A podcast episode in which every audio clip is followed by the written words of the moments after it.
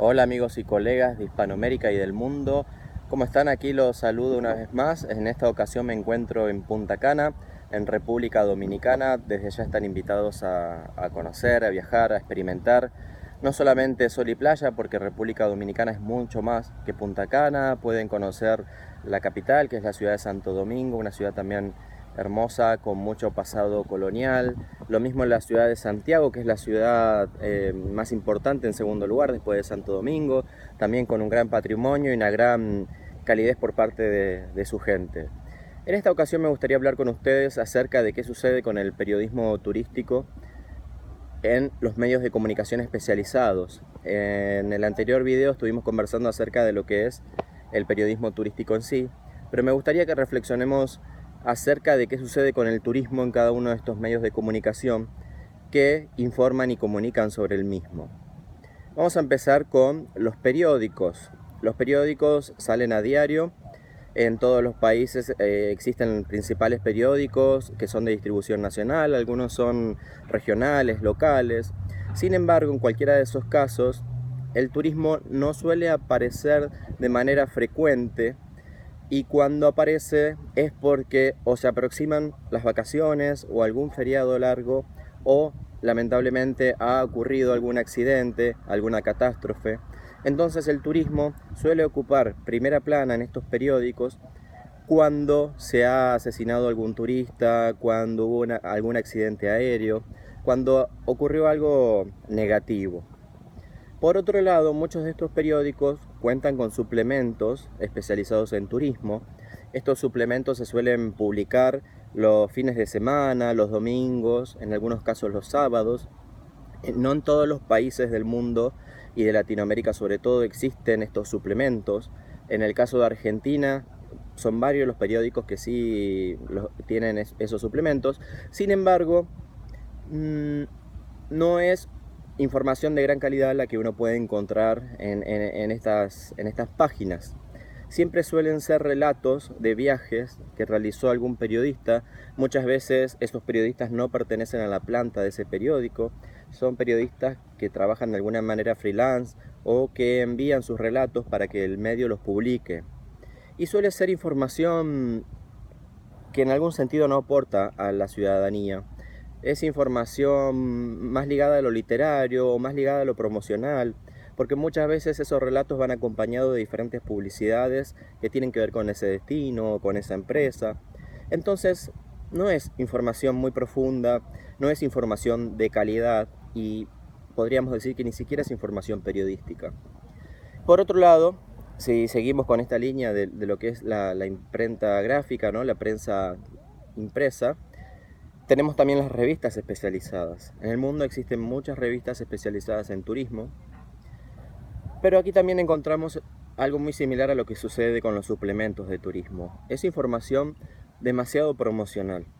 Estas revistas suelen ser institucionales, eh, suelen pertenecer a empresas, a cámaras de profesionales y nunca van a informar algo que esté por fuera de los intereses a los que adhieren estas empresas o estas organizaciones. Existen revistas que no pertenecen a cámaras ni a organizaciones, pero que tampoco aportan información actualizada, que tampoco aportan una información muy profunda, que se suelen quedar en lo superficial, en el mero goce, en lo recreativo, y ya hemos visto en otras ocasiones que el turismo no es solamente diversión, no es solamente placer, no todo es maravilloso en el turismo. Bien, eh, por otro lado tenemos por supuesto lo que es la televisión. Existen también muchos programas de televisión que están dedicados al turismo. Estos programas rara vez están conducidos por periodistas.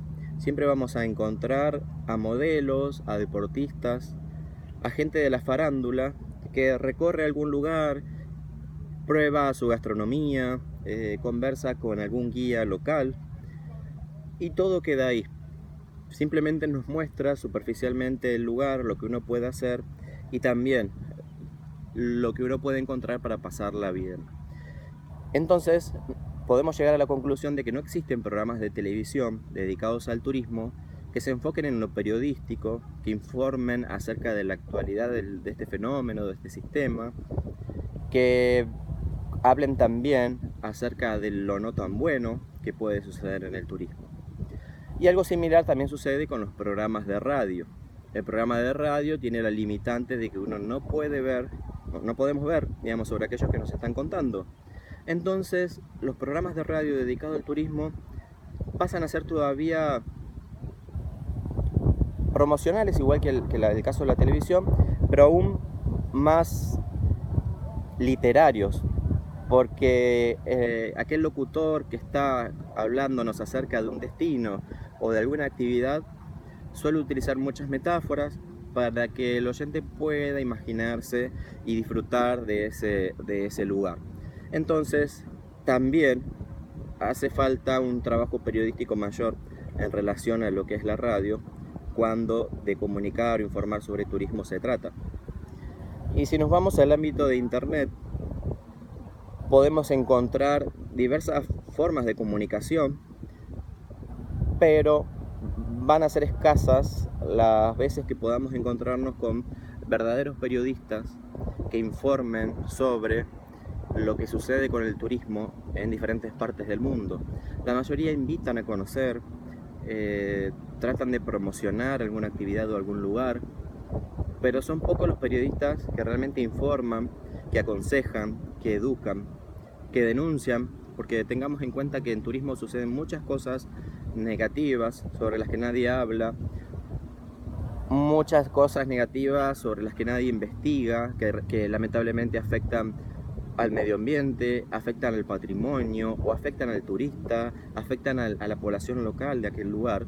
Entonces, a partir de este análisis que uno hace de cada uno de los medios especializados en turismo y los que no, pero que comunican sobre turismo, uno se da cuenta de que no existe realmente un trabajo extenso, profundo, ligado al periodismo turístico. Siempre nos quedamos en la promoción, en lo literario, en una combinación de ambas, con quizás algún toque de periodismo, pero un trabajo periodístico que sea frecuente, que implique pensar en la gente, que implique ser responsable, ético, es difícil de encontrar.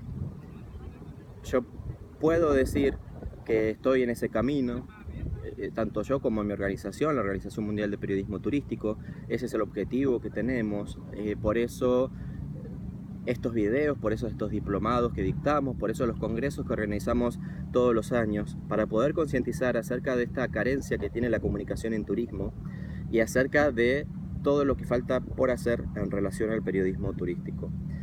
Esto ha sido todo por hoy, espero no haberlos aburrido ni cansado eh, y que hayan podido disfrutar de este maravilloso paisaje que me, me acompaña. Les voy a mostrar como siempre un poquito del lugar. Estamos en, en una de las playas de aquí de, de República Dominicana. Precisamente en Punta Cana, un día maravilloso. Tengan en cuenta que, que, Punta Cana simplemente es una ciudad llena de hoteles y de playas. No es una ciudad que cuente con algún patrimonio o que uno pueda salir a recorrerla. Es para la gente que realmente quiere acostarse eh, eh, en la arena, eh, tomar sol. Quienes busquen otro tipo de turismo, por supuesto deberían recorrer Santo Domingo y también Santiago y otras tantas ciudades y destinos que tiene República Dominicana.